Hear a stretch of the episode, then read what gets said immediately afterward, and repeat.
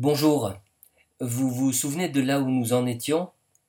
Euh, Karl Abraham soulignait que c'était ses patients les plus narcissiques qui s'opposaient à la règle psychanalytique de base.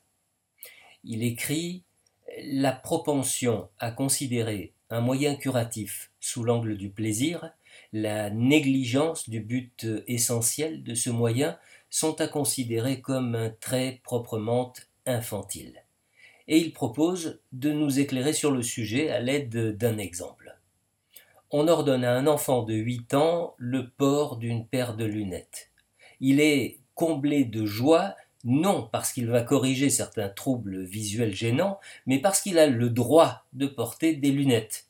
Par la suite, on s'aperçoit qu'il est peu intéressé par l'effet correcteur des verres, la possession des lunettes avec lesquelles il peut se montrer à l'école lui fait un tel plaisir qu'il en oublie l'effet thérapeutique.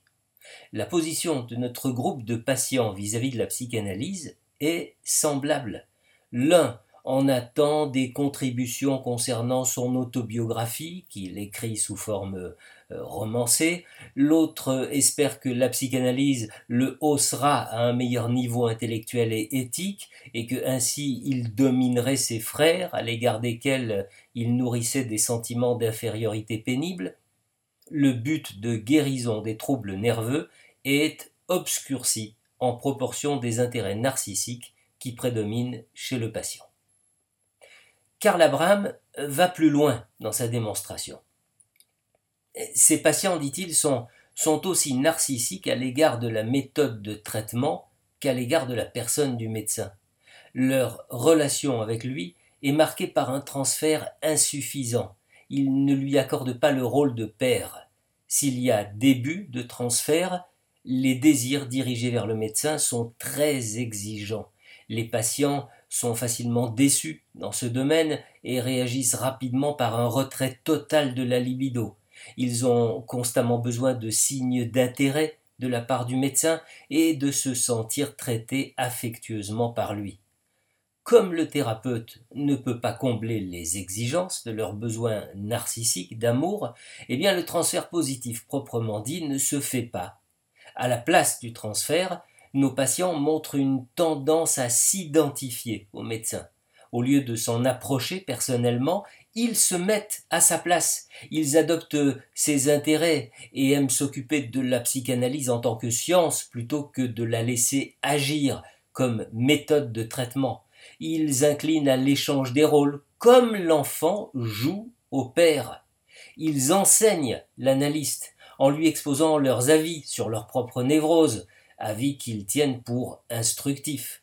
Ils sortent ainsi du rôle de patient perdant de vue le but de l'analyse. Ils désirent surpasser le médecin, dévaloriser ses capacités, ils considèrent qu'ils font mieux. Il est extrêmement difficile de les faire démordre d'opinions préconçues au service de leur narcissisme. Ils ont l'esprit de contradiction et savent faire de la psychanalyse une querelle de mots, un débat à qui aura raison. Un exemple un névrosé refuse et la libre association et la position allongée au cours du traitement. Il se dresse brusquement, il se rend à l'autre bout de la pièce, il débite ses réflexions sur sa névrose avec, avec une grande sûreté et sur un ton péremptoire. Un autre patient avait la même attitude professorale. Il ne me mâchait pas son opinion, dit Abraham. Il comprenait mieux que moi la psychanalyse, puisque c'est lui et non moi qui avait cette névrose. Après un traitement prolongé, il me dit Je commence à reconnaître que vous comprenez quelque chose à la névrose obsessionnelle. Un jour, il exprime une peur caractéristique. Les associations libres pouvaient donner lieu à un matériel étrange pour lui, mais familier au médecin. Celui-ci serait alors le plus malin, le plus fort. Dans tout cela, on reconnaît un trait d'envie, écrit Abraham ne commence-t-on pas à voir là la facette négative du transfert, qui surgit à des moments différents et dure plus ou moins longtemps chez chaque analysant? Ces patients, nous dit Abraham, accordent malaisément le droit d'une remarque. au médecin, qu'elle concerne la marge de l'analyse ou le matériel.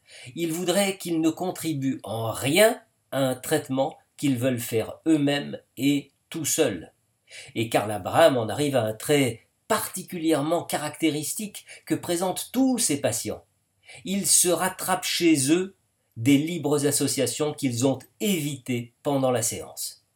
Cette tendance à l'auto-analyse, ainsi qu'il la nomme, va de pair avec un mépris évident du médecin. Les patients voient en lui un obstacle au progrès au cours des séances et sont excessivement fiers de ce qu'ils produisent sans son concours.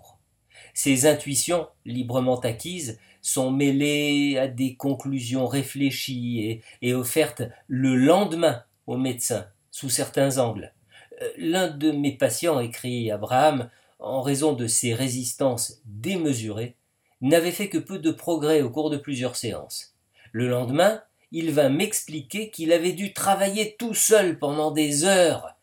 Et bien entendu, je devais en conclure à mon insuffisance. Une telle auto-analyse est une jouissance narcissique de soi-même et simultanément une révolte contre le Père la préoccupation effrénée de soi-même, le, sentiment déjà décrit de supériorité offre de grandes satisfactions au narcissisme. Mais pas seulement. Abraham va encore une fois au-delà et, postule que le besoin de solitude rapproche cette conduite de l'onanisme et de ses équivalents, les rêveries diurnes. Les patients dont je traite ici, nous dit Karl Abraham, s'y a donné beaucoup, et depuis leur jeune âge. L'auto-analyse était une rêverie diurne justifiée, un substitut autorisé de la masturbation. Alors attention, attention à ne pas généraliser en lisant cet article. Euh, Karl Abraham prend bien soin d'insister sur le fait que les cas les plus nets offerts à son observation appartiennent surtout à la névrose obsessionnelle. Dans un cas, précise-t-il, il s'agissait d'une hystérie d'angoisse associée à des symptômes obsessionnels. Un autre patient euh, présentait un aspect paranoïde. Les nouvelles acquisitions de la psychanalyse font que nous ne sommes pas étonnés de trouver dans chaque cas des traits sadiques, anneaux prononcée. Nous avons déjà mentionné l'attitude hostile, rejetante vis-à-vis du médecin. Le comportement du patient s'explique par les motivations érotiques anales. Je vous en donnerai, dit-il, quelques aperçus dans la troisième et dernière partie de cette lecture abrégée. À bientôt.